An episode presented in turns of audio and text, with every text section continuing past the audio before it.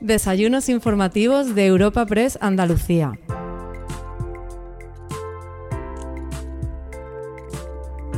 Hoy, en los encuentros informativos de Europa Press Andalucía, te ofrecemos un evento que abre el ciclo 2023 en colaboración con Unicaja Banco. Para esta cita, celebrada en el Hotel Vinci Posada del Patio de Málaga, contamos con el consejero de Sostenibilidad, Medio Ambiente y Economía Azul y portavoz de la Junta de Andalucía, Ramón Fernández Pacheco.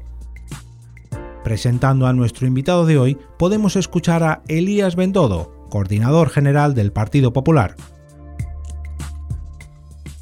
Consejero de Sostenibilidad, Medio Ambiente y Economía Azul, muchísimas gracias por ser hoy nuestro ponente invitado, muchas gracias por acompañarnos. Presidente del Parlamento de Andalucía, consejera de Economía, perdón, de Agricultura, Pesca, Agua y Desarrollo Rural, estimada Carmen, alcalde de Málaga, fantástica ciudad. Muchísimas gracias por acogernos hoy. Es una maravilla estar hoy aquí. Presidente de la Diputación de Málaga, presidente de la CEA, estimado Javier, alcaldes, diputados, senadores, autoridades. Sois tantos hoy que es que es imposible que os cite, es una maravilla. Y, por supuesto, coordinador general del Partido Popular, estimado Elías, muchísimas gracias por estar hoy con nosotros y no querría dejar de saludar a, todos los que hoy también nos siguen de forma virtual. Muy buenos días a todos y a todas. Bienvenidos a este encuentro informativo. Muchísimas gracias por asistir. Es un encuentro que celebramos gracias al apoyo en el que hoy tenemos la fortuna, el honor de tener al consejero de eh, Sostenibilidad, Medio Ambiente y Economía Azul. Coincidiréis conmigo que son tres palancas tres motores para el crecimiento de, Andalucía. Me encantaría poder presentarte, pero es que tenemos hoy a alguien mucho más importante que, que hará el honor, así que le voy a pedir, por favor, al coordinador general, querido Elías, por favor, ocupa tú la tribuna.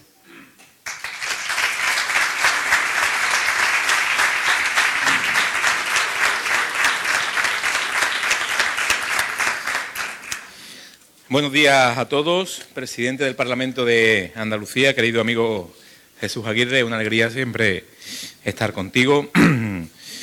Consejera Carmen Crespo, muchas gracias por acompañarnos también. Querido alcalde de Málaga, Paco, presidente de la Diputación, que estaba por aquí, querido Francis, presidente de los empresarios andaluces, delegada del Gobierno en Málaga y presidenta provincial del Partido Popular, Patricia Navarro. Veo a muchísimos alcaldes de la provincia y también eh, responsables de distintas provincias de Andalucía, a los que agradezco también que estéis hoy aquí. Especialmente, Candela, por tu presentación. Muchas gracias por convocarnos hoy aquí en Málaga. La verdad que es un placer, sin ninguna duda, presentar en este acto de Europa Press al portavoz del Gobierno andaluz, y consejero de Sostenibilidad, Medio Ambiente y, Economía Azul. Yo si algún día volviera al Gobierno de Andalucía, querría ser consejero de Sostenibilidad, Medio Ambiente y Economía Azul, porque es maravilloso, como ha dicho Candela, dedicarse a esas cuestiones. Yo quiero agradecer a, Candelas y, a Paco eh, que me convoquen en Málaga y que lo hagan para presentar a un buen amigo que es Ramón. Venir a Málaga para mí no es un placer, es que vivo aquí. Me preguntaban, ¿usted dónde vive? En Madrid. No, no, yo eh, habito en Madrid por circunstancias que ustedes conocen, no pude decir que no, pero yo vivo en Málaga. Sigo viviendo en Málaga y seguiré viviendo en Málaga. Como decía, hoy es un placer eh, estar aquí con todos vosotros y es un placer por tres motivos. El primero, y evidentemente más importante, porque me corresponde presentar a un amigo, a Ramón. Eh, Siempre he dicho yo que para ser buen político primero hay que ser buena persona. Eso me lo conocéis algunos que lo he dicho muchas veces. Si hay alguien que ha conseguido ser un buen político porque es una buena persona, es Ramón. Y las personas que lo conocéis estaréis de acuerdo conmigo. Es buena persona y eso le ha ido, por eso le ha ido también muy bien como alcalde de Almería. Le va bien como consejero y portavoz y sin duda le va a ir muy bien en un futuro largo que tiene todavía por delante. Ramón parece mucho más mayor de lo que es, ¿eh? porque el gobierno desgasta, pero Ramón no tiene ni 40 años. Ahora me referiré a eso. El segundo motivo, como decía, del placer de estar aquí es que este acto es en mi ciudad, en Málaga, en mi tierra. Yo vivo en Málaga, como decía, ejerzo de malagueño. Cada vez que vengo, pues veo que todos vamos envejeciendo un poco, la verdad. Todos, menos Paco de la Torre, ¿eh? que evidentemente cuenta años para atrás y nosotros vamos contando años para adelante. Y esa es la realidad. Por tanto, garantía de futuro para Málaga por, muchísimo, por muchísimos años. ¿no? Y el tercer motivo por el que digo que es un placer presentar a Ramón es porque hoy hablamos de ex portavoz a portavoz. Y Ramón está haciendo una gran labor en la portavocía del Gobierno, que sin ser lo más difícil de la política, ni mucho menos es coser y cantar. Si me permiten la comparación en términos futbolísticos, el portavoz de un gobierno siempre tiene que jugar en dos posiciones. Tiene que jugar de defensa y de delantero. A veces toca defender y a veces toca meter, meter goles. Marcar goles es importante, pero para un portavoz aún es más importante parar los balones, no fallar y sobre todo mantener la portería a cero. Si algo podemos constatar con hechos es que Ramón Fernández Pacheco ya, ha cruzado el Rubicón de sus 100 días con esa voz templada, con mensajes en los que siempre, siempre reina el sentido común. Yo sigo sus ruedas de prensa y lo hace muy bien. Y lo más importante, lo hace y lo ha hecho en estos 100 días sin encajar ningún tanto en su portería. Y eso no es fácil. No voy a hacer ni mucho menos una relación de todo el currículum del portavoz del Gobierno andaluz, porque no quiero ni mucho menos tampoco robar tiempo a su intervención y tampoco quiero aburrirles a ustedes con una lista de datos, pero sí me vais a permitir que destaque varias cosas. Una por encima de todas. Ramón ha ido de abajo arriba. ¿Qué es esto? Ramón viene de la mejor cantera que hay, que es la política municipal. En la política lo más complicado y lo más enriquecedor, es la política local donde no hay sábados, ni domingos, ni festivos, ni moqueta, ni horario de oficina. Los que hemos sido concejales o hemos estado en la política municipal o sois concejales y alcaldes sabéis de lo que hablo. La política municipal es 24-7. La política municipal es vocación, en el más noble sentido de la palabra, es dedicación exclusiva al vecino, que se acerca a tu mesa, por ejemplo, mientras estás tomando un café porque tiene un problema con su licencia para hacer una reforma o el que te para por la calle porque quiere abrir un negocio y está perdido entre trámites administrativos. Eso los alcaldes que estáis aquí sabéis perfectamente de lo que hablo. Esa es la política municipal. Y el portavoz del gobierno andaluz viene precisamente de esa escuela y esa es la mayor garantía de éxito para Ramón. Además, lo hace con galones, porque consiguió ser en 2015 el alcalde de capital de provincia, en Almería, más joven de toda España y en 2019 el alcalde del Partido Popular más votado en capital de provincia, pudiendo gobernar en solitario. Eso ha hecho Ramón y no era fácil conseguirlo en ese momento. Mirad, yo decía que igual que Paco parece mucho más joven de lo que es, y va contando años para atrás, Ramón, que parece un tío mayor, es muy joven. Ramón no tiene ni 40 años, esa es la verdad. Yo siempre dije también que yo no me fío de las personas que no han vivido el Mundial 82. No me fío. Con Ramón haremos una excepción porque Ramón es del año 84, del 83. Por tanto, vamos a hacer la excepción con él y evidentemente porque sobre todo es eh, una persona brillante, con una trayectoria de éxito y por tanto creo que Ramón tiene mucho que contarnos ahora, pero sobre todo tendrá mucho que contarnos en el futuro. No voy a abundar en muchos más largos porque no suelo hacerlo. Decía José María García, periodista deportivo de referencia, que eh, el halago debilita y por tanto, eh, eso a algunos, claro, el halago a otros pues evidentemente les hace más grande. Pero sí es de justicia que destaque la solvencia, la eficacia con la que Ramón Fernández Pacheco está llevando también no solo la portavocía del Gobierno, sino la Consejería de Sostenibilidad, Medio Ambiente y Economía Azul, que es además una de las señas de identidad del gobierno de Juanma Moreno, quien tengo que decir que fue él, el presidente Juanma Moreno, quien apostó desde el minuto uno, antes que nadie, por una revolución verde que hacía falta en nuestra tierra, en Andalucía, después de muchísimos años en los que el Partido Socialista hizo muchísima propaganda con la naturaleza, el medio ambiente, trató de patrimonializarlo, pero la realidad, como en tantas cosas del Partido Socialista en Andalucía, contó muchas cosas, pero hizo muy, muy poco. La consejera de Agricultura, que está aquí, con nosotros sabe bien de lo que hablo. Ella inició con Juanma Moreno ese camino de la revolución verde. Y el mar, la economía azul, por ejemplo, nuestra vecina Portugal, que tenemos que mirar las cosas que está haciendo Portugal como país, sobre todo en bajada de impuestos, en país vecino de Portugal tiene un ministerio del mar, solo dedicado al mar. Hay un ministro que se dedica al mar nada más. En el perímetro de mil kilómetros de costa que tenemos nosotros en Andalucía, ahí hay un motor económico, medioambiental y de sostenibilidad de primer orden. Y eso Ramón lo está entendiendo perfectamente. En política hace falta menos ideología y más sentido común, como el que tiene el portavoz del Gobierno de Andalucía. Hace falta más moderación, ahora que está tan de moda esta palabra. Sí, hace falta más moderación, como la que tiene también el portavoz del Gobierno andaluz, porque la moderación es la mejor herramienta para luchar contra el populismo y el radicalismo que preside nuestro Gobierno de España. Aumentar la moderación es la mejor respuesta, insisto, a las derivas populistas y radicales que hoy en día están en los dos extremos del, tablero político y que asoman también en partidos que están perdiendo su identidad precisamente por eso, por contaminarse del populismo y por algo aún más grave, por anteponer los intereses partidistas a los intereses de este país que se llama España. Me refiero obviamente, a un partido socialista que ha mutado en sanchismo. Y eh, los partidos y a los gobiernos hay que medirlos por sus hechos, que es lo que cuenta. Y los hechos señalan claramente que el presidente del gobierno, Sánchez, ha tirado la toalla de la moderación. Un gobierno, por ejemplo, que se niega a reformar una ley que pone a violadores en la calle.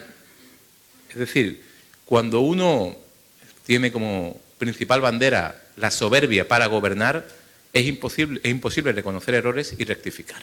Una ley del solo sí es sí, ideada por una parte del gobierno, por Podemos, siempre lo dije, Podemos no es un partido para gobernar, Podemos es un partido para protestar.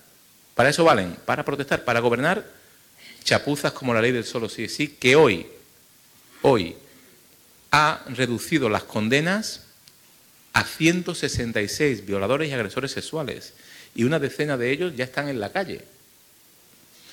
Esto lo ha hecho un gobierno autodenominado feminista y es el gobierno en democracia que más ha puesto en riesgo la seguridad de las mujeres. Esto lo hace un gobierno radical y no culpemos solo a Podemos, porque esto lo permite y lo avala el presidente del gobierno, que es el máximo responsable de esta chapuza. Un gobierno que va a propiciar también una revisión en cadena por el abaratamiento de los delitos de corrupción. Eso solo lo puede hacer también un gobierno radical. Ahora en España va a ser más barato la corrupción. Eso lo hace un gobierno radical. Es decir, cuando Sánchez tenga que hacer balance, hará balance del número de violadores y agresores sexuales que ha reducido sus condenas, a los que ha sacado a la calle, y del número de condenados por malversación que han visto sus condenas también reducidas. Ese es el balance de este gobierno radical.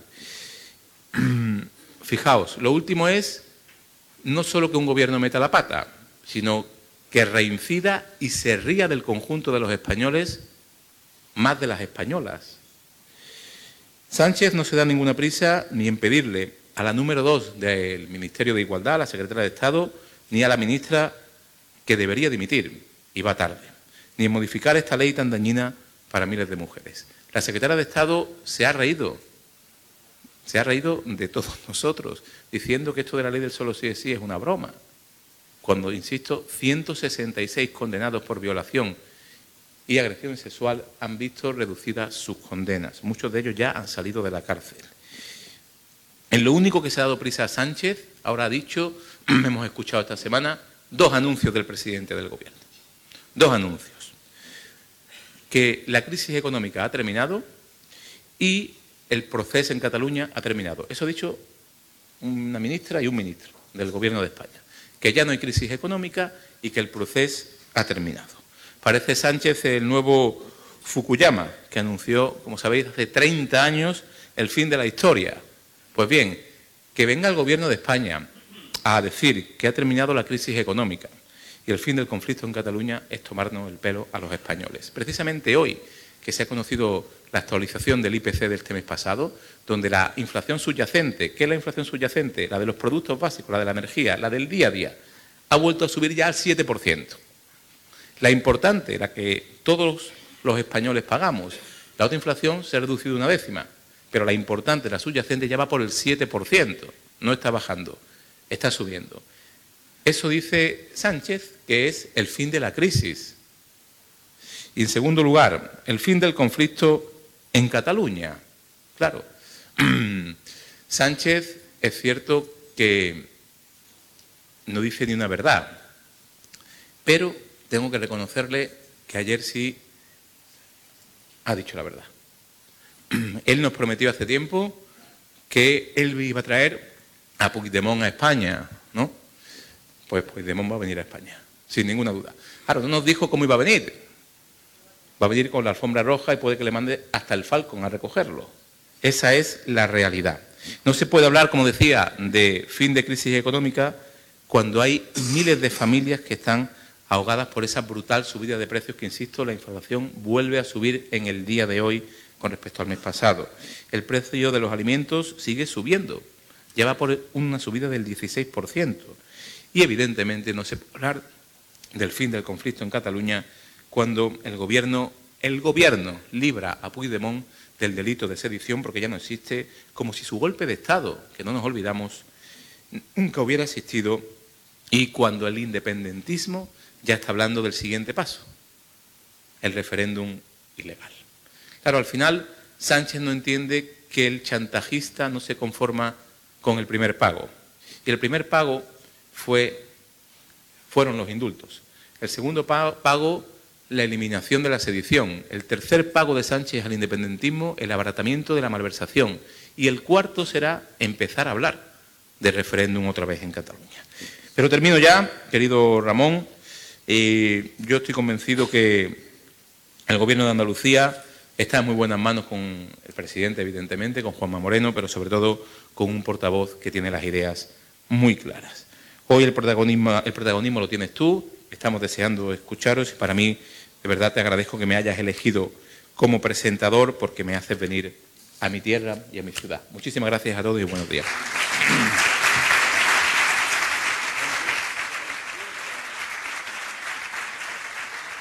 Muy buenos días, muy buenos días a todos.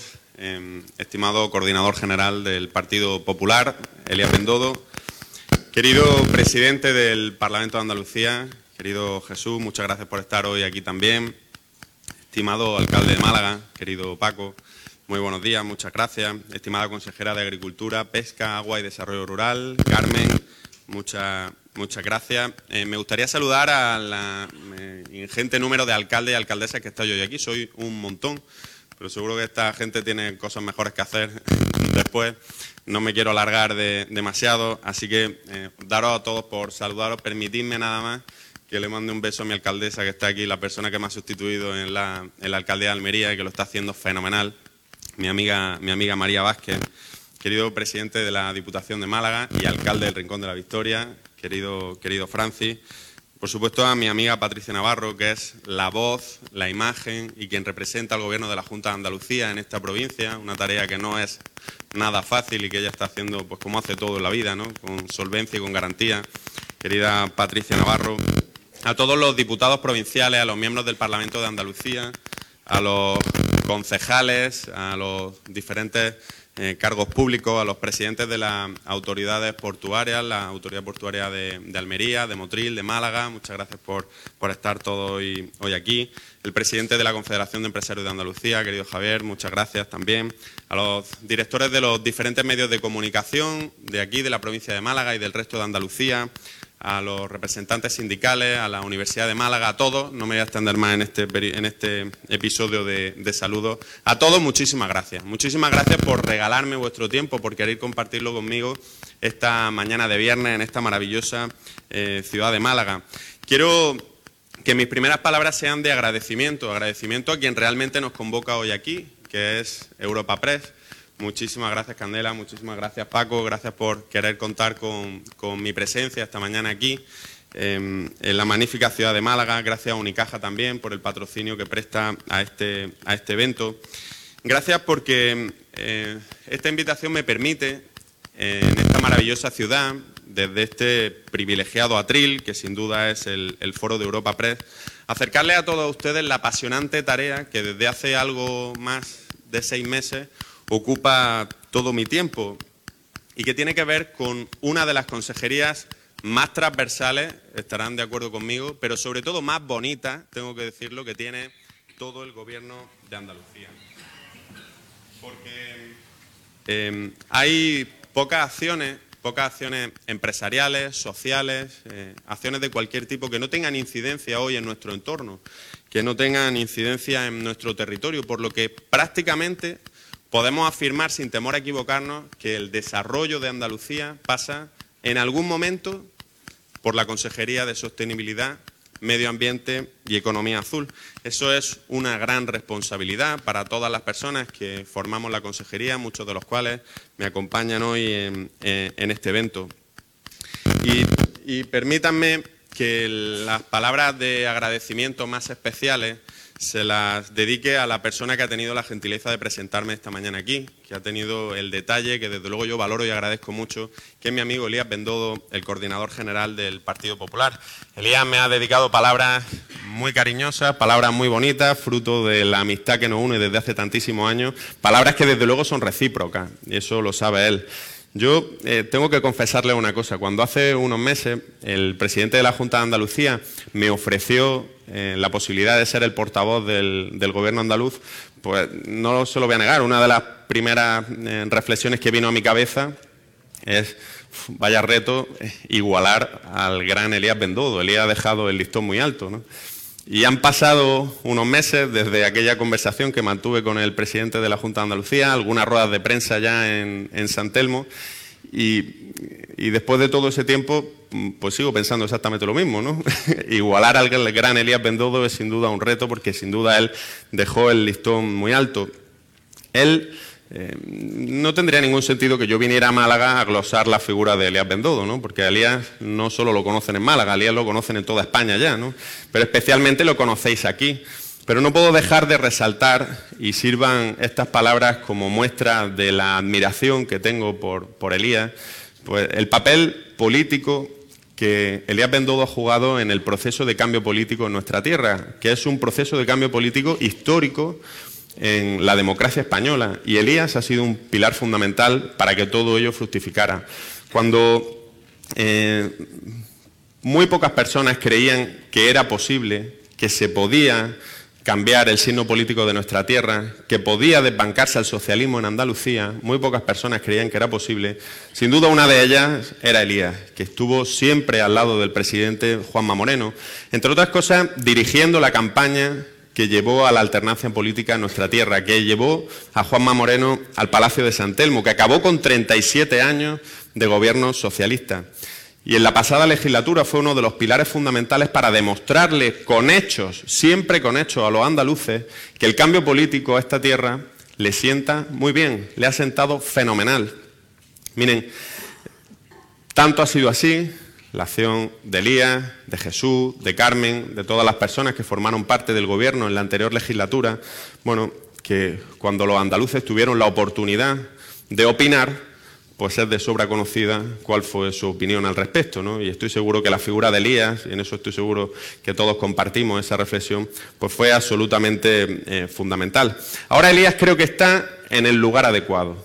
Elías está al mando de la nave, en la dirección nacional de nuestro partido, del Partido Popular, además como coordinador de la próxima campaña que se avecina, una campaña que es fundamental, la de las municipales y autonómicas, una designación que hemos conocido hace muy poquitos días y que demuestra, entre otras cosas, pues el buen olfato que tiene Alberto Núñez Feijóo a la hora de hacer equipos y de designar eh, responsabilidades en su entorno más íntimo. Elías trabaja para que esas elecciones salgan bien y trabaja desde luego para que la alternancia política que comenzó en Andalucía en el año 2018, finales del 18, y que se consagró el pasado 19 de junio, llegue también a la Moncloa. Y llevemos a Alberto Núñez Feijóo a ser el próximo presidente del gobierno. Así que, querido Elías, por todo ello, para mí es un lujazo, un lujazo que esté hoy aquí. Muchísimas gracias, como siempre. Y sobre todo, y tengo que decirlo públicamente, muchísimas gracias por esos tan buenos consejos que llevas dándome desde hace ya muchísimo tiempo. Así que, Elías, muchísimas gracias. Y hablábamos de la capacidad de Elías para eh, impulsar proyectos para ganar elecciones.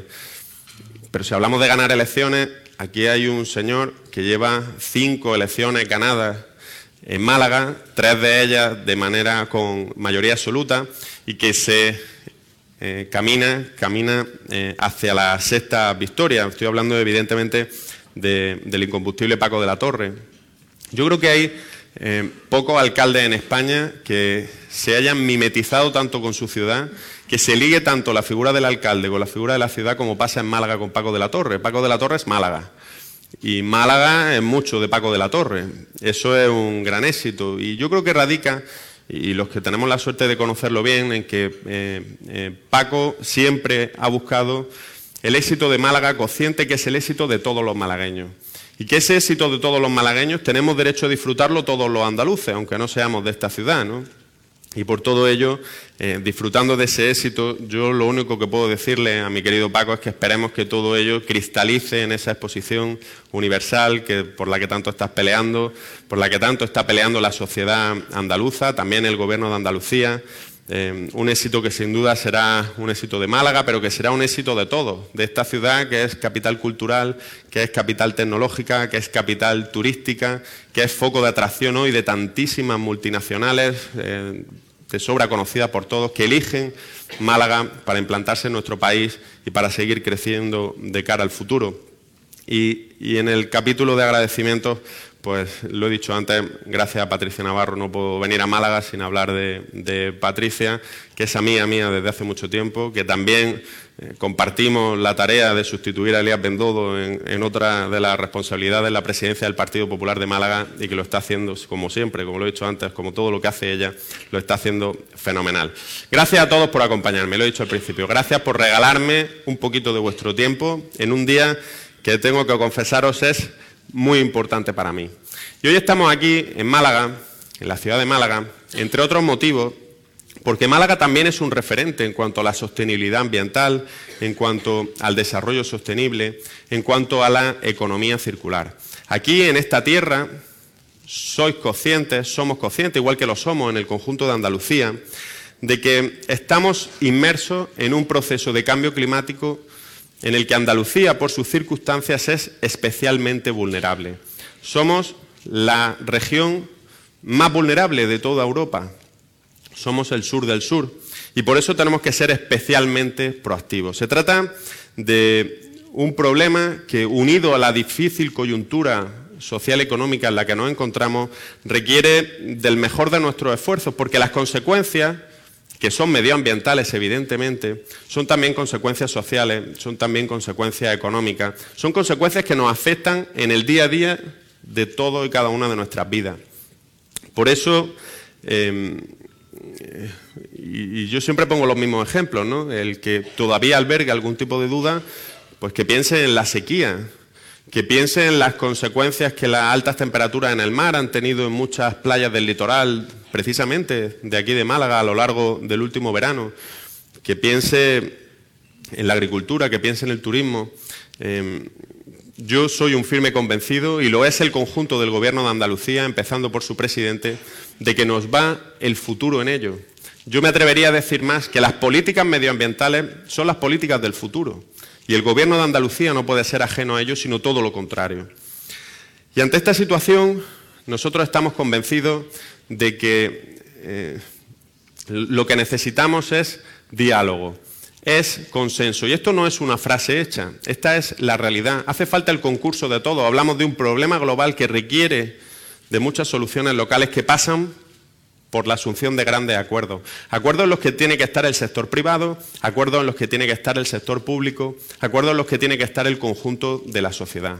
Y si hablamos del papel de las instituciones frente al cambio climático, la mitigación de sus consecuencias, a la hora de ser proactivos para poner encima de la mesa soluciones que de verdad funcionen, yo sin duda no puedo de reflejar la importancia que tiene el papel de los ayuntamientos, de las entidades locales.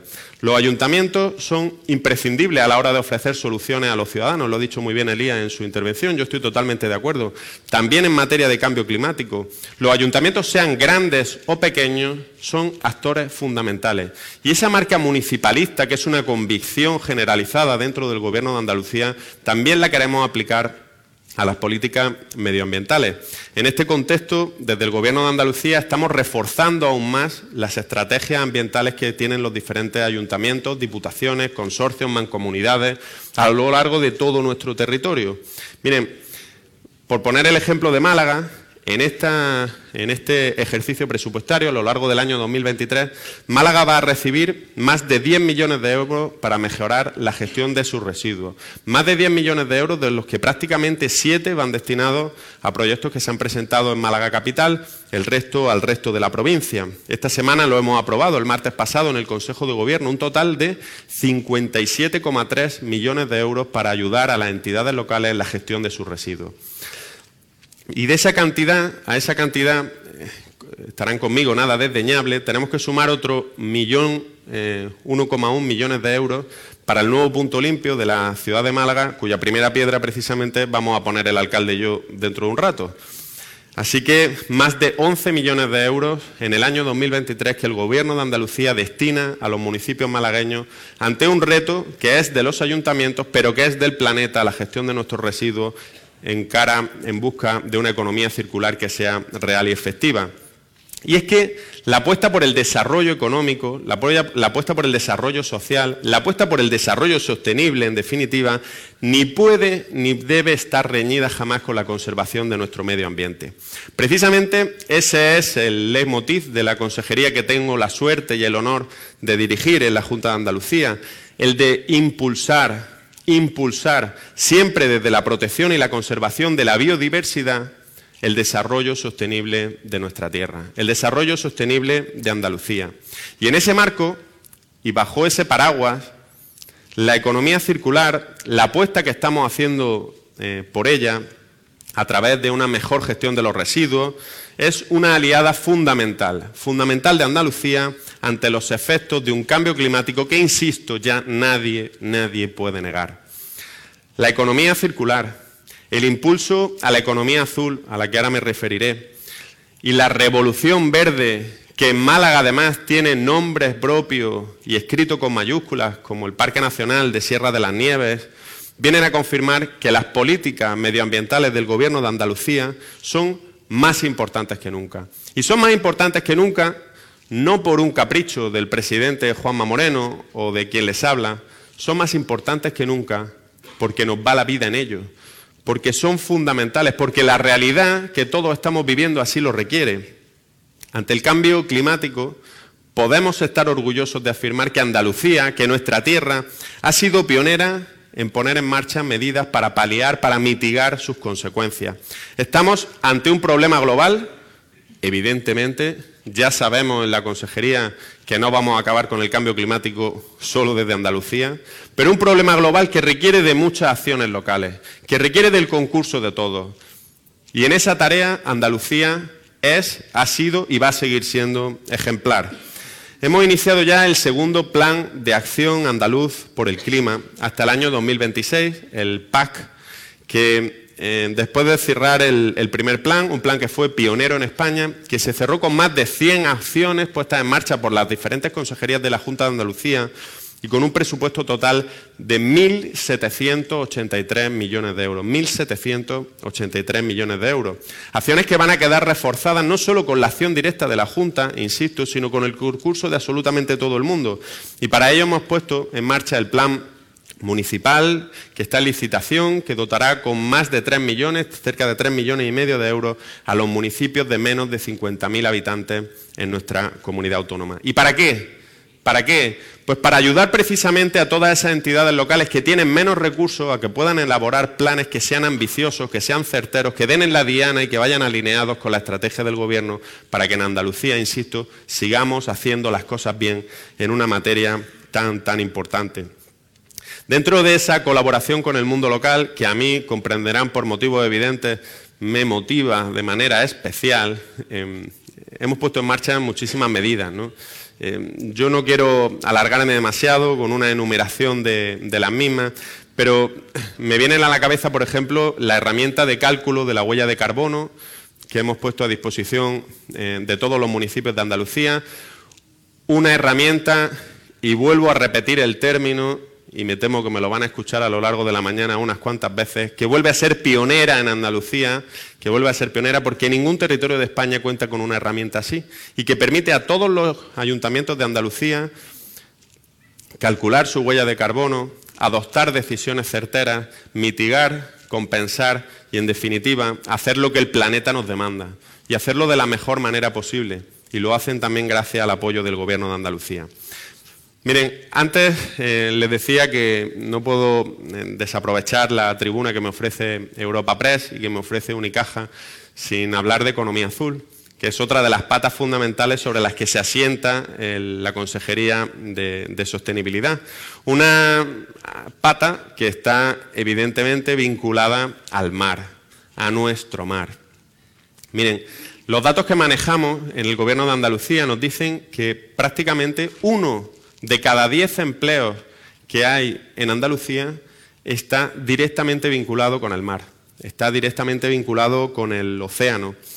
Un mar que es maravilloso, que es diverso a lo largo y ancho de toda nuestra comunidad autónoma, un mar pues como el que baña la ciudad de Málaga, ¿no? un mar que forja también identidades, que determina el carácter de los andaluces. Porque Málaga no sería Málaga si no estuviera a orilla del mar Mediterráneo, ¿verdad? Ni mi ciudad tampoco lo sería. Por eso, y porque la economía azul son 300.000 puestos de trabajo en Andalucía, 300.000 puestos de trabajo que aportan aproximadamente el 10,5% del Producto Interior Bruto, que suman hasta 17.000 millones de facturación el pasado año al conjunto de la economía andaluza. Economía Azul son entre 4.000 y 5.000 pequeñas y medianas empresas que trabajan en Andalucía en actividades tan diversas como puede ser la pesca, como puede ser la acuicultura, como puede ser la construcción naval, el transporte marítimo, la náutica de recreo, la industria de extracción de mineral marítimo, el turismo relacionado con el mar y la costa, la arqueología submarina. Piensen ustedes, la economía azul es algo tan antiguo como la propia humanidad. Pero ahora en el siglo XXI tenemos que ser capaces de interpretarla de manera sostenible. Por tanto, la elaboración de esa primera estrategia de economía azul sostenible es una obsesión, es una prioridad para quien le habla y para todo el conjunto de profesionales que me acompaña al frente de la consejería. Y en ese empeño, pues para mí es un placer anunciarles hoy en este, en este desayuno que en Málaga tendrá el primer observatorio de cambio climático marino de nuestra tierra. Lo tendrá la ciudad de Málaga. ¿Y esto qué supone? ¿Qué va a suponer para Málaga? ¿Qué va a suponer para el conjunto de Andalucía? Pues supone que vamos a crear un centro de referencia, un centro de excelencia que analice cómo el cambio climático está afectando a nuestro litoral, cómo el cambio climático está afectando a nuestro mar. Este observatorio va a crear una serie de redes de medida con dispositivos tecnológicos que nos van a permitir conocer, por ejemplo, los efectos del cambio climático en la temperatura del mar y así poder tomar medidas de acción concreta. Miren, el mar es el mayor regulador de la temperatura que tiene el planeta Tierra. Por eso es fundamental que nos lo tomemos en serio, que lo aprovechemos hasta la última gota, nunca mejor dicho. Se trata de conocer con exactitud dónde se alteran más los parámetros y cómo afecta exactamente a cada una de las actividades humanas que tienen que ver con el litoral a la reproducción de los caladeros, aquí está la consejera de pesca, a la propagación de especies exóticas invasoras como la famosa alga asiática, me acuerdo de mi amigo José María García Urbano en las playas de Estepona. No estamos hablando de humo, estamos hablando del día a día, de la economía, del futuro de muchísimos municipios de Andalucía.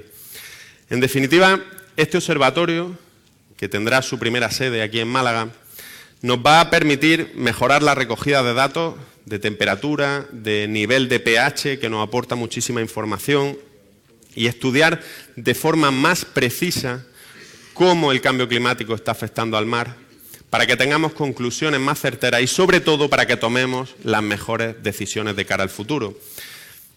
Decía que iba a repetir mucho la palabra pionero, pues miren, observatorios como este hay en muchos sitios de España, sobre todo en el norte, pero en Andalucía no había ninguno. Y una comunidad autónoma que tiene más de mil kilómetros de costa, pues debe tenerlo. Y eso lo vamos a solucionar y vamos a empezar a solucionarlo desde aquí, desde Málaga. Málaga va a tener un centro de referencia, pero tenemos la intención de que no sea el único, de que no sea el único. E iremos reproduciendo este modelo a lo largo de las provincias costeras de Andalucía. Porque le invito a que hagan conmigo una reflexión, una reflexión conjunta.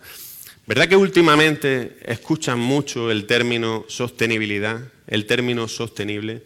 No hay nada más que encender la televisión y ver los anuncios, no hay nada más que entrar en un supermercado y ver los productos, eh, no hay nada más que mm, poner la radio, escuchar un rato, estoy seguro, leer la prensa y leerán la palabra sostenible, sostenibilidad constantemente.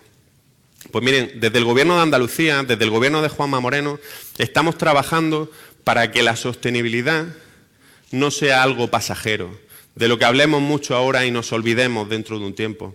Estamos trabajando para que se quede, para que forme parte de nuestra vida en el futuro, por una sencilla razón, y se lo he dicho antes, porque nos va la vida en ello, porque en ello está nuestro futuro, el futuro de los que estamos hoy en este salón en Málaga y el futuro de las generaciones que está por venir después. La sostenibilidad consiste en garantizar las necesidades de hoy sin comprometer las necesidades del mañana. ¿Y eso qué quieren que le diga? Se llama responsabilidad. Y el gobierno de Juanma Moreno es un gobierno responsable. Y eso se refleja también a través de los diferentes instrumentos que el gobierno andaluz pone en marcha. El más importante de todos, evidentemente, el presupuesto. Presupuesto que ya tenemos vigor en nuestra tierra eh, y que es el presupuesto más verde de la historia de Andalucía, presupuesto más verde de la historia de Andalucía como referente en la conservación de nuestro riquísimo patrimonio natural, de nuestra maravillosa biodiversidad y de todo el potencial y todo el caudal que nos puede aportar al conjunto de la sociedad andaluza. Porque tenemos capacidad y porque tenemos materia prima y mimbres para ser líderes. Lo somos ya de hecho y tenemos que reafirmarnos en esa actitud. La Consejería de Sostenibilidad, Medio Ambiente y Economía Azul dispone de 792 millones de euros. Esto supone un 13% más que el año anterior, lo que viene a traducirse en unos 93 millones de euros más. Nunca antes ningún gobierno andaluz había destinado tanto a políticas medioambientales como lo está haciendo el gobierno de Juanma Moreno. Porque la teoría es muy importante, la teoría está muy bien, pero la teoría no hace avanzar la revolución verde. La revolución verde avanza con hechos, con actuaciones y con inversiones. Inversiones como la que está poniendo el gobierno de Juanma Moreno en marcha, también aquí en la provincia de Málaga. Porque queremos apretar el acelerador de la revolución verde.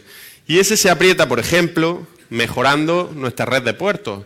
Puertos pesqueros y deportivos que van a ver eh, a lo largo del año 2023 importantes inversiones como el puerto de Estepona, como el puerto de Marbella, como el puerto de Fuengirola, como la caleta de Vélez, porque vamos a seguir sellando vertederos, vamos a hacer dentro de muy poquito con el vertedero de Torremolino, porque vamos a seguir protegiendo nuestras masas forestales, porque vamos a seguir protegiendo nuestros bosques con nuevos centros de defensa forestal, como la instalación que el Infoca va a construir en Istán, con un presupuesto de 4,6 millones de euros.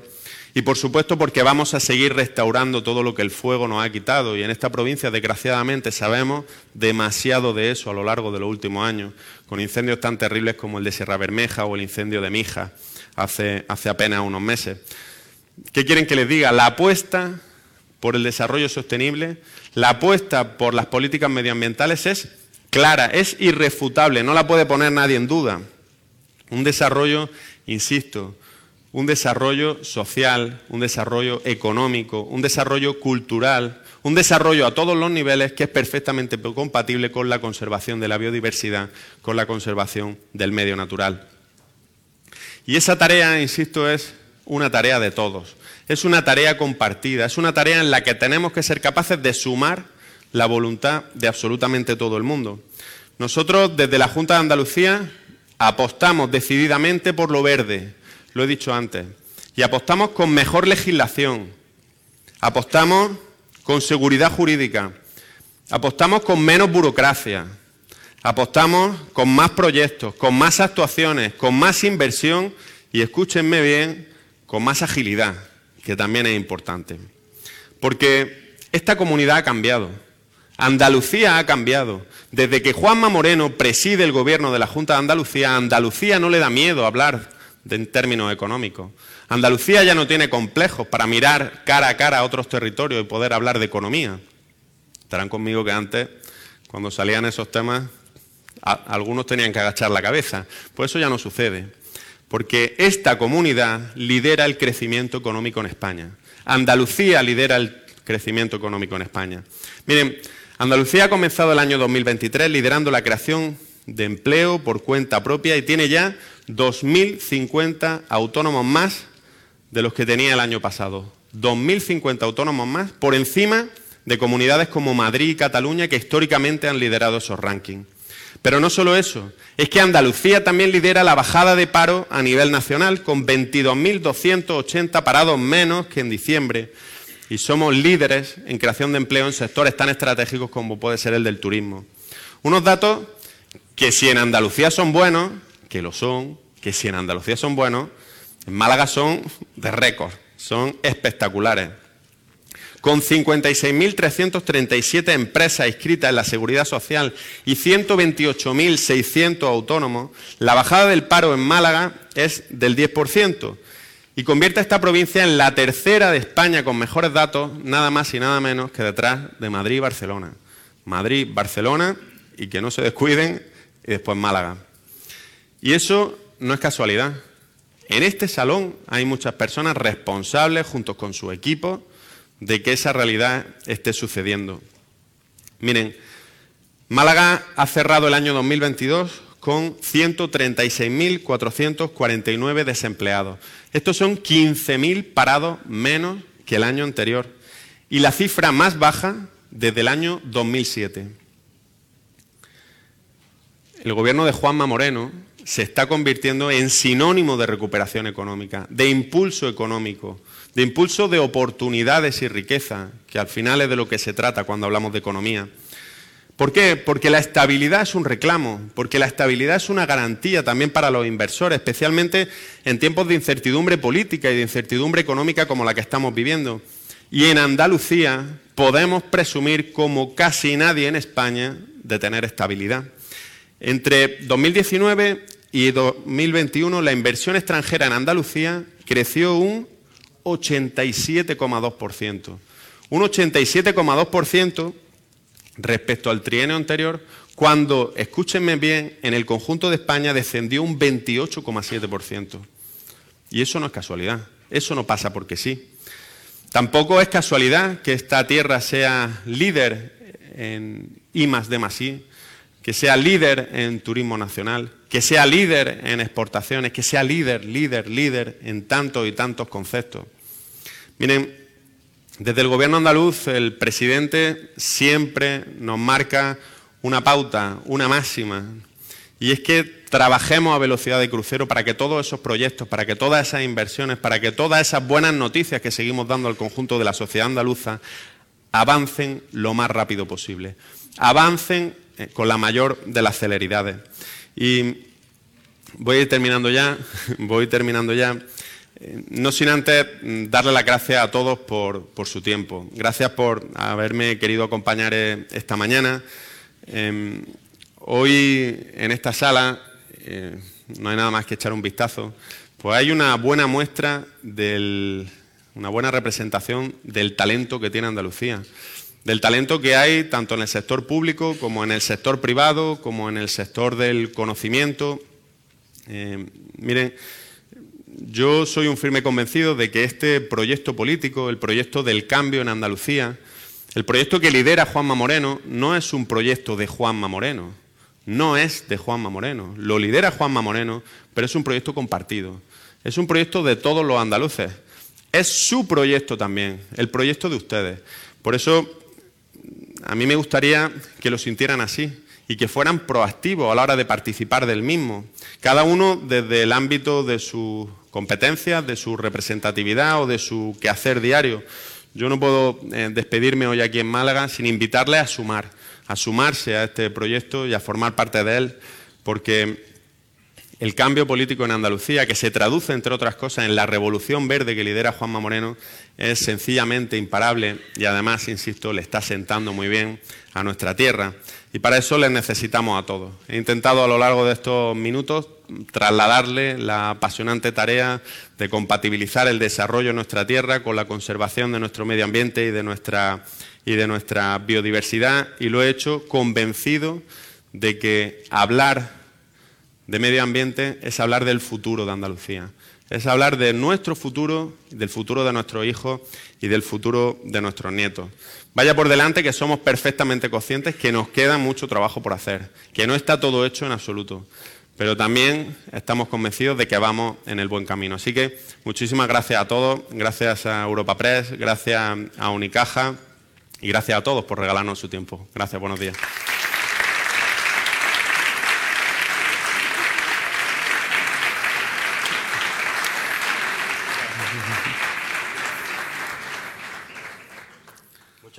Muchas gracias, portavoz, consejero. Eh, tenemos 13 minutos, más o menos, si queremos respetar lo establecido, pero bueno, vamos a intentarlo. Hay cuestiones. Vamos a empezar por, por los temas que afectan directamente a, su consejería y luego la figura de portavoz, pues abordaremos otras cuestiones más generales o de política de actualidad. Doñana, eh, tenemos abierto ahí una polémica permanente que no somos incapaces de llegar a un acuerdo. Lo último es que se ha puesto en marcha un grupo de trabajo con el Gobierno Central, Gobierno Central junto a Andalucía. No sé si hasta ahora se estaba trabajando de espalda tanto los ayuntamientos como los agricultores. Eh, ¿Hay fecha para ese grupo de trabajo? ¿Cuándo se pueden ver los primeros avances? Y sobre todo, ¿qué va a hacer el Partido Popular con la proposición de ley que presentó al Parlamento y que creaba esa división también política? Bueno, nosotros, en lo referente a Doñana, a mí siempre me gusta comenzar dejando una cosa clara, ¿no? Es verdad que Doñana está siendo el foco de demasiada polémica desde mi punto de vista en los últimos tiempos y pudiera llegar a parecer que Doñana es un problema. Doñana no es un problema, Doñana es una maravilla que tenemos en Andalucía, es una suerte que tenemos en Andalucía, patrimonio de la humanidad y, uno de los territorios con mayor valor ecológico del mundo. Y tenemos la suerte de que esté en Andalucía y lo primero que nos tiene que quedar claro a todos es que Doñana no es un problema, Doñana es una suerte. Y por eso Doñana lo que no se merece es que nos pasemos el día tirándonos Doñana a la cabeza, uno y otro. En Doñana, eh, determinadas formaciones políticas se han empeñado en buscar siempre culpables sin aportar ni una sola solución. Y nosotros entendemos desde el Gobierno de Andalucía eh, que hay que hacer precisamente lo contrario. Hay que buscar soluciones, soluciones que tienen que pasar sí o sí por respetar los valores ecológicos de Doñana, por cuidar Doñana eh, como línea roja e infranqueable, pero hacer compatible ese cuidado con atender las necesidades de una serie de actividades económicas que se desarrollan en su entorno, que en absoluto tienen intención de acabar con Doñana y que se merecen también que los responsables políticos pues, nos estrujemos la cabeza y seamos capaces de llegar a acuerdos eh, que sean eh, imaginativos y efectivos a la, larga. ¿no? Por eso nosotros le planteamos al Gobierno de España la posibilidad de crear un, grupo de trabajo, una comisión técnica. El secretario de Estado, antes de, eh, de Navidades, se comprometió con nosotros a crear ese grupo para poder analizar los diferentes temas, para apartar Doñana del foco de la polémica y empezar a centrarlo en el foco de las soluciones. Y si no me corrige el viceconsejero que está aquí sentado en segunda fila, pues seguimos esperando ¿no? que, el, secretario de Estado nos llame. ¿no? Yo, dicho eso, estoy convencido de que esa es la solución. La reunión con el Gobierno eh, fue bien y, confío en que podamos poner en marcha ese grupo de trabajo que nos lleve a tomar decisiones en todos los ámbitos, ¿no? en todo referente a Doñana. ¿no? Y respecto a la proposición de ley que el Partido Popular estaba trabajando, que presentó a final pues, de legislatura. Pues exactamente lo mismo, ¿no? Exactamente lo mismo, ¿no? Tenemos que ser capaces de compatibilizar el desarrollo económico y social del entorno de Doñana, porque no estamos hablando de eh, una serie de, personas malvadas que quieren acabar con el Parque Nacional, estamos hablando de muchos familias que encuentran en la agricultura su medio de vida. Aquí está la consejera de Agricultura. Eh, y, que, y con una serie de líneas rojas, insisto, la más importante de las cuales es salvaguardar siempre los valores ecológicos de Doñana, incluido también lo que tiene que ver con el agua. Y teniendo en cuenta que el agua de Doñana no se puede esquilmar, pues nuestra intención es crear un espacio de trabajo y de consenso con el Gobierno de España, con Confederación Hidrográfica del Guadalquivir, para llegar a acuerdos que nos permitan solucionar ese problema. Y en ese empeño seguimos. Un año electoral, un año difícil para acuerdos. Hay que, hay tenerlo en cuenta. ¿no? Sí, sí. Eh, otro tema que está ahí pendiente es el, el algarrobico. Le afecta directamente a su provincia. Eh, es la fotografía de la antinatura, ¿no? de, de todo lo contrario que usted defiende y lo que usted tiene que liderar desde su consejería. Lo último es que hay una serie de sentencias contradictorias, se anula, se dice que la licencia es legal, sin embargo se anula el PGO del 2017-2018, por lo tanto se ha pedido una aclaratoria al Supremo para ver qué es lo que hay que hacer. ¿Qué cree usted que va a hacer? ¿Cuáles son los siguientes pasos a dar? Y sobre todo, la Junta de Andalucía eh, se derrumbará un día Algarrobico. El algarrobico es un, eh, es un despropósito, ¿no? Yo creo que nadie puede estar de acuerdo ¿no? en que llevemos hablando del algarrobico más de 20 años. Es, que, es, que, la historia del algarrobico yo, he, crecido leyendo periódicos hablando del algarrobico, ¿no? Y, aquí estoy y seguimos exactamente en el mismo punto, ¿no? La propia sentencia a la que hace referencia eh, eh, alude a la complejidad del caso, ¿no? Desde el punto de vista administrativo es un caso especialmente complejo, ¿no? Ahora mismo lo único que tenemos claro después de la, de la, sentencia es que la pelota está en el tejado del Ayuntamiento de Carbonera. Ellos son los que tienen que decidir qué hacer con la licencia. Y nosotros desde la Junta de Andalucía eh, nuestra eh, determinación es clara y rotunda. Nosotros vamos a cumplir lo que la justicia nos diga que tenemos que hacer. ¿no? Esa, esa, sentencia le saca los colores a mucha gente, incluido también a los gobiernos socialistas de la Junta de Andalucía, que no velaron por el interés medioambiental de un entorno que es paradisiaco. Y aprovecho para invitaros a todos a que vayáis a Cabo de Gata, que, que es una maravilla. ¿no? Bueno, pues el gobierno actual de la Junta de Andalucía va a hacer todo lo contrario. Vamos a, en el momento que la justicia nos emplace a tomar decisiones, las tomaremos y además tenemos la capacidad jurídica y financiera como para poder hacerlo. Con el objetivo de recuperar esa playa, ¿no? Y de recuperar ese entorno, ¿no? Y de acabar con esa situación, eh, eh, pues para nada deseable de tener un, una mole de hormigón durante 20 años allí abandonada, y siendo polémica tras polémica eh, el objeto de las noticias que salen del Parque Natural de Cabo de Gata, ¿no? que no se lo merecen. Pero hay relaciones con el ayuntamiento para ver una solución conjunta. Se está estudiando la posibilidad de la indemnización o del derrumbar, ¿no? ¿Por dónde, bueno, ahora mismo, ¿por dónde creéis que puede ser ahora, ahora, ahora mismo incluso eh, una vía extrajudicial, ¿no? Que sea más rápida, ¿no?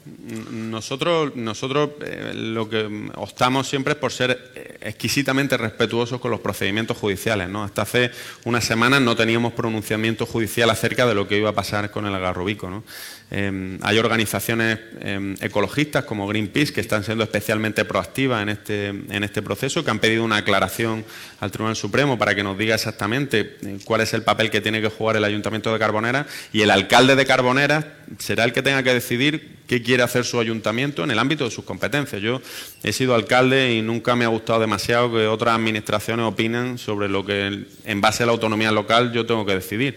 Pues el alcalde de Carboneras, que no es el alcalde que había cuando se construyó el Algarrobico, tendrá que decidir y en cualquier caso la actitud de la Junta siempre va a ser colaborativa para cerrar esa página de una vez por todas en beneficio del parque natural, en beneficio de los vecinos de Carbonera, yo diría incluso en beneficio de la propia promotora, en beneficio de absolutamente todo el mundo. Yo creo que más de 20 años de Algarrobico ya está bien ha anunciado la creación de ese observatorio de, cómo afecta el cambio climático al mar, cómo puede afectarnos ¿no? al litoral que tenemos. Eh, ¿En qué va, va, a ser un punto estratégico para analizar, un grupo de trabajo para después intercambiar opiniones, para ver tiene bueno, una partida presupuestaria, no sé si nos explica un poco realmente. Bueno, la, la idea... Eh, ¿Y dónde va a estar ubicado? Claro. La idea, la, la, idea es hacerlo junto con los centros de investigación que actualmente existen en la provincia de Málaga, empezando por la, la Universidad de Málaga, por supuesto. Eh, el, el, proyecto consiste en instalar una serie de redes que a través de la tecnología midan diferentes parámetros en el litoral y nos den información para tomar decisiones concretas. ¿no? Eh, las buenas decisiones siempre se basan en el conocimiento. Y nosotros tenemos que tener conocimiento acerca del mar. Mm, dedicamos mucho esfuerzo tierra hacia adentro y quizás demasiado poco esfuerzo en, un litoral que, lo he dicho al principio, ¿no? es el principal regulador de la temperatura del planeta y que forma eh, parte de la espina dorsal de la estrategia económica y social de Andalucía.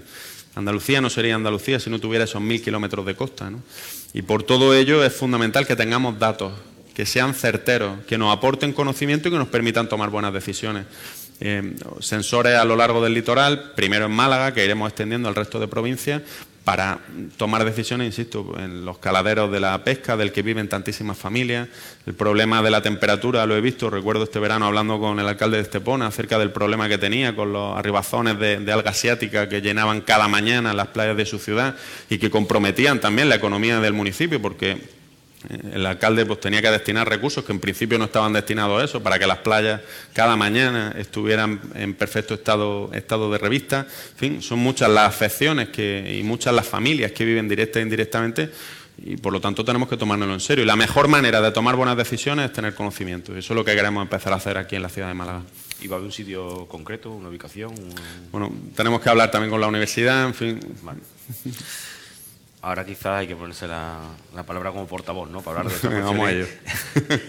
Eh, estamos viendo el tema de la inflación, cómo la presión económica está afectando a las familias. El gobierno lleva, lleva, lleva poco tiempo, lleva seis meses. Empezamos un nuevo año, un año electoral, que siempre es más complejo, más complicado poder tomar decisiones o incluso gobernar.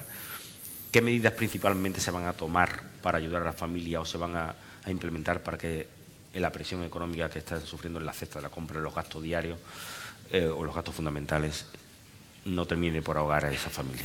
Bueno, yo creo que una de las principales eh, cualidades o características que tiene que tener un buen gobernante es el de la anticipación. Eh, cuando un político solamente reacciona frente al problema, una vez que el problema está desatado y sus consecuencias expandidas, pues quizás está haciendo mal su trabajo, ¿no? Eso es precisamente todo lo contrario de lo que está haciendo el Gobierno de Andalucía. El Gobierno de Andalucía, a lo largo de la última legislatura, puso en marcha cinco bajadas de impuestos. La sexta tiene apenas tres meses de, vida, eh, que se hizo pública y se publicó en el boletín. Una bajada de impuestos que tuvo que ver con la bajada del IRPF, con la supresión temporal del, del canon del agua, con la eliminación del impuesto de patrimonio. Una política fiscal que estamos convencidos que es la mejor manera de ayudar a las familias pero no por un convencimiento personal, ideológico, porque somos del PP, no, que también, sino porque lo dicen los datos, porque la política fiscal de Juanma Moreno ha traído 400.000 nuevos contribuyentes a Andalucía y no ha permitido recaudar 2.400 millones de euros más de los que se recaudaban antes. Y si hay inversión y si hay actividad económica, hay puestos de trabajo. Y si hay puestos de trabajo, hay familias que son capaces de seguir adelante. las empresas no tienen que despedir a gente. Y la economía se dinamiza. Al final, la economía se nutre de muchísimos factores. Eh, y como principal herramienta, insisto, la política fiscal, la estabilidad, que al final cuando un inversor sabe que Andalucía año tras año lleva presupuesto, es la única comunidad autónoma que el 1 de enero ha aprobado su presupuesto. Hay comunidades, lo decía hace muy poquito el presidente, ¿no? comunidades como Cataluña que no nos acordamos ya cuando fue el último presupuesto que aprobó. ¿no? Pues en Andalucía el 1 de enero presupuesto aprobado. Presupuesto que fortalece la sanidad, que fortalece la educación, que fortalece la red eh, de asistencia a las personas que más lo necesitan, los servicios sociales, que baja impuestos, que sigue invirtiendo. Y frente a eso, pues desgraciadamente vemos un gobierno de España al que el Partido Popular lleva diciéndole desde hace muchos meses que tenía que bajar el IVA, que tenía que atender los problemas que tenían las familias para llenar la nevera, para llenar la cesta de la compra, que siempre lo negaron, que siempre lo negaron, incluso una semana antes de adoptar la decisión que el Partido Popular venía reclamando. ¿no? Y la toman a medias, tarde, mal. Bueno, la estabilidad, la política fiscal, yo creo que es la mejor manera y en Andalucía lo venimos haciendo desde hace tiempo. Está pendiente de presentar el recurso ante el Tribunal Constitucional por el impuesto de sociedades de las grandes fortunas. Un impuesto temporal, pero un impuesto que también afecta a las medidas que se están tomando en Andalucía que contrarrestan. Ante esa situación, no sé si ya hay fecha cómo y cómo se va a poner en marcha ese recurso. Bueno, nosotros siempre dijimos que mm, eh, antes de adoptar una decisión, eh, el gobierno de Juanma Moreno es un gobierno serio.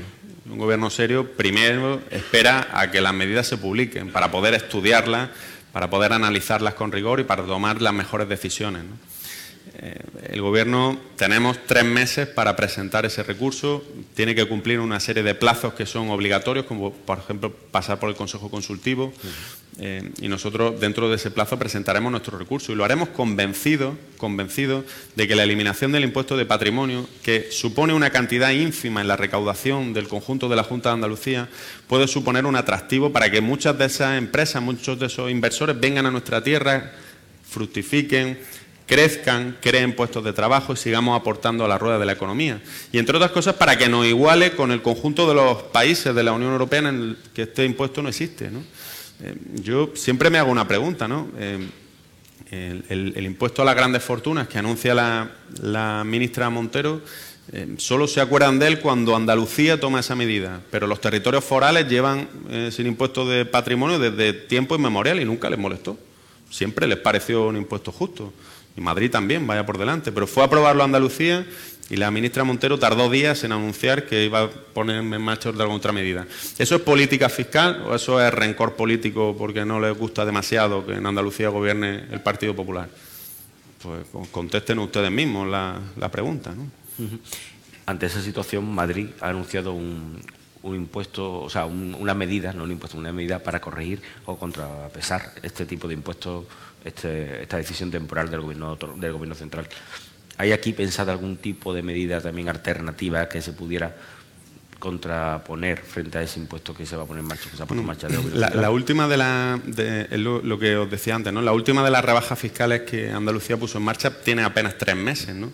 Y es la sexta en apenas cuatro años, ¿no? Eh, nosotros lo que aspiramos es que una vez que presentemos el recurso se suspenda, se suspenda la medida del Gobierno. Entendemos que es lo justo, ¿no? Y una vez que diriman los jueces, pues tomemos decisiones.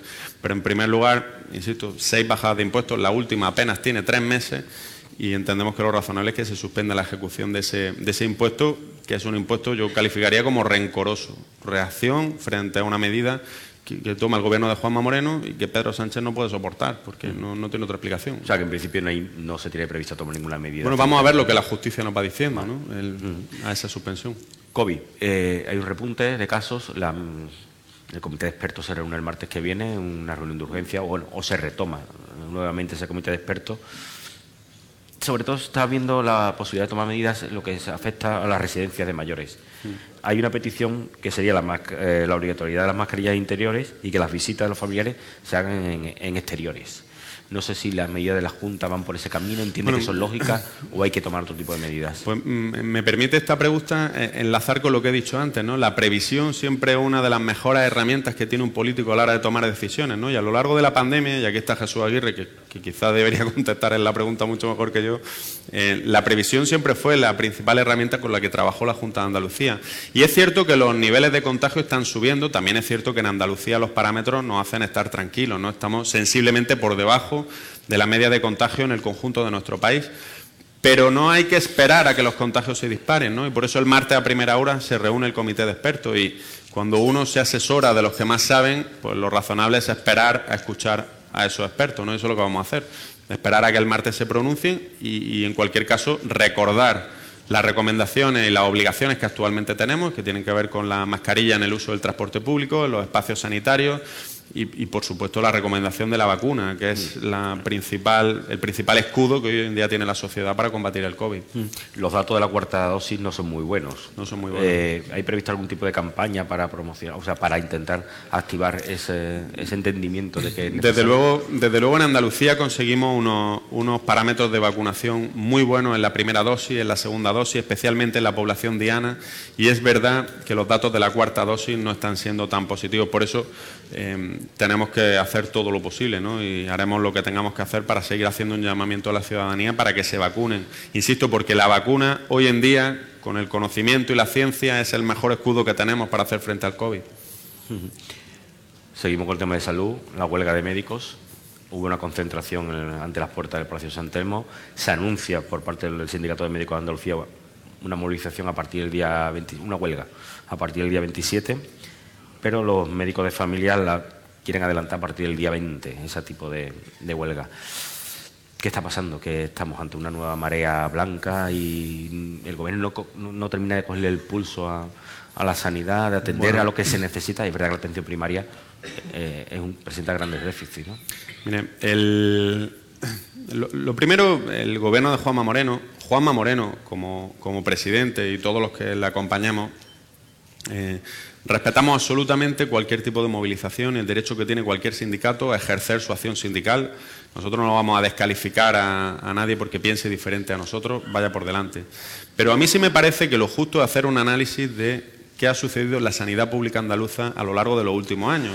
Y me parece muy injusto intentar escenificar que la sanidad andaluza sigue siendo el caos que era antes de 2018. Ahí sí que es un caos. Pero es que, por ejemplo, en materia de atención primaria, en los últimos años se ha invertido hasta el 40% más, hasta el 40% más de inversión para mejorar la sanidad.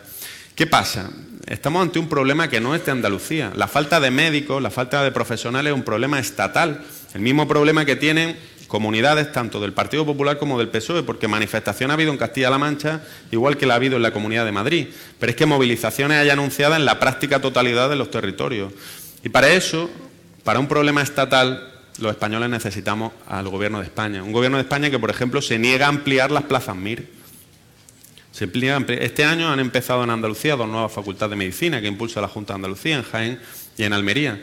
Pero, sin embargo, eh, no conseguimos que el Gobierno de España ceda a ampliar las plazas MIR y no tiene en cuenta la cantidad de médicos y de facultativos que se van a jubilar a lo largo de los últimos años. Por lo tanto, se trata de un problema nacional que nosotros entendemos, somos conscientes, por eso hemos pedido la convocatoria de la interterritorial con las diferentes comunidades autónomas para poder analizar todo este tipo de problemas que nos atañen absolutamente a todo el mundo y seguimos sin obtener respuesta.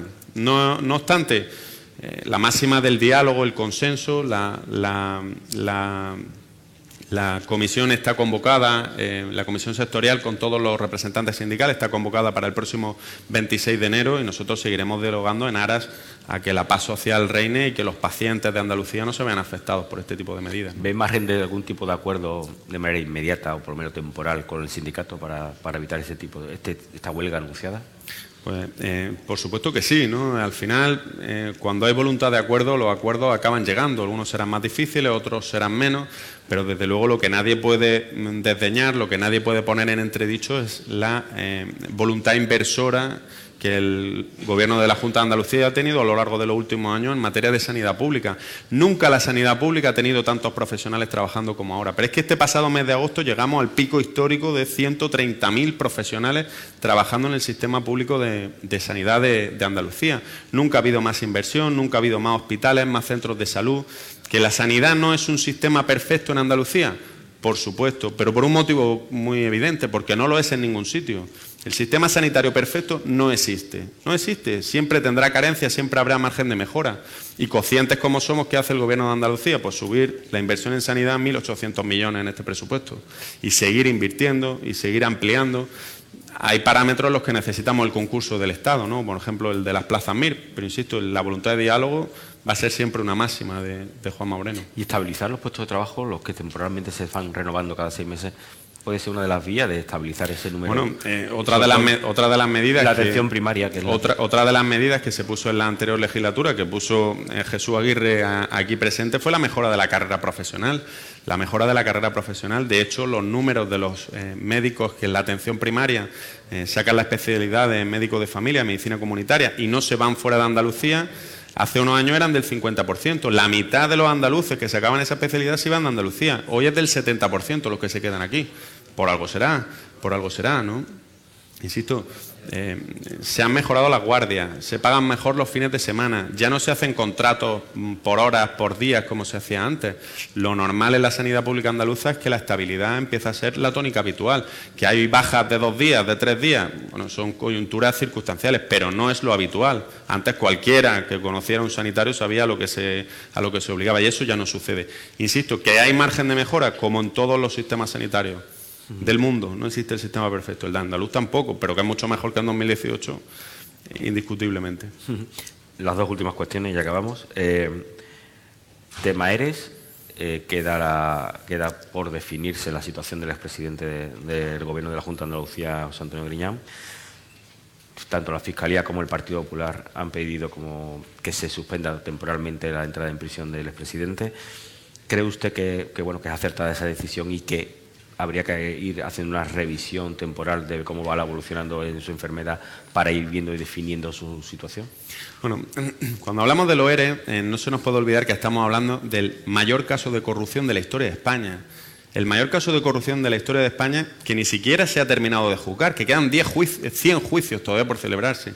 100 juicios, la friolera de 100 juicios y que el señor Griñán ha sido condenado por todas las instancias judiciales, por la Audiencia Provincial y ratificado por el Tribunal Supremo. Esos seis años de prisión no lo ha dictado el Partido Popular, no lo ha dictado absolutamente, lo han dictado los jueces, los magistrados, porque se ha aprobado la pena, esa es la verdad. Pero ¿cuál es la máxima que defiende el gobierno de Andalucía, que, defiende el Partido Popular? Que se devuelva el dinero de los ERES. Para eso tenemos que emplear todo nuestro esfuerzo. Nosotros no estamos empeñados en ver a nadie entrar en prisión, y mucho menos si esa persona tiene cáncer. Nosotros lo que queremos es que se devuelva hasta el último céntimo de los ERES. Y en eso vamos a, a poner todo nuestro esfuerzo. En la responsabilidad civil, la responsabilidad patrimonial, porque es nuestro dinero el dinero para seguir mejorando la sanidad, para seguir mejorando la educación, para seguir actuando en nuestro medio ambiente. Por lo demás, pues le deseamos al señor Griñán que se recupere cuanto antes, que se cure del cáncer, claro que sí. Y la última, eh, viene una elección municipal, usted viene del municipalismo, usted sabe lo importante que es el poder territorial, incluso cuando se gobierna en Andalucía, aunque sea con mayoría absoluta, hay ocho diputaciones, ocho ayuntamientos de capitales, eh, eh, Andalucía es muy grande, es muy diversa. Y ese poder territorial es importante. ¿Con qué retos o con qué objetivos va el Partido Popular o cree usted que va el partido a, estas elecciones municipales? Mira, lo cierto es que eh, Juanma Moreno cosechó una gran victoria electoral el pasado 19 de junio, pero lo cierto es que si analizamos el mapa municipal de Andalucía, la balanza está bastante descompensada. El Partido Socialista sigue teniendo mucha más presencia territorial a nivel municipal de lo que tiene el Partido Popular. Yo creo que el objetivo del Partido Popular tiene que ser equilibrar la balanza, llegar a un equilibrio eh, eh, para consolidar ese cambio político. Eh, y, para ello hay mucha gente que habla de, olas, de tendencias. Al final, la política municipal es otra cosa. Yo estoy seguro que a Paco de la Torre hay mucha gente que lo vota porque es Paco de la Torre y vota a su alcalde y se siente identificado con su alcalde. Y para eso el Partido Popular está haciendo desde mi punto de vista, lo que tiene que hacer, que es elegir a los mejores. Esa es la clave del éxito en las elecciones municipales. No irnos a debates superiores, no, elegir a los mejores en cada uno de los municipios. Y me consta que es lo que está haciendo el Partido Popular de Andalucía, por lo que yo confío en que ese objetivo de equilibrar la balanza política a nivel municipal en nuestra tierra es un objetivo alcanzable, asequible para el Partido Popular. Bueno, la primera vez que van desde el gobierno, ¿no? Además, también, ¿no? Y con una amplia mayoría absoluta. ¿Usted cree que es la, segunda vez que vamos desde el gobierno, pero a sigo la mayoría absoluta. Digo a las municipales. Sí.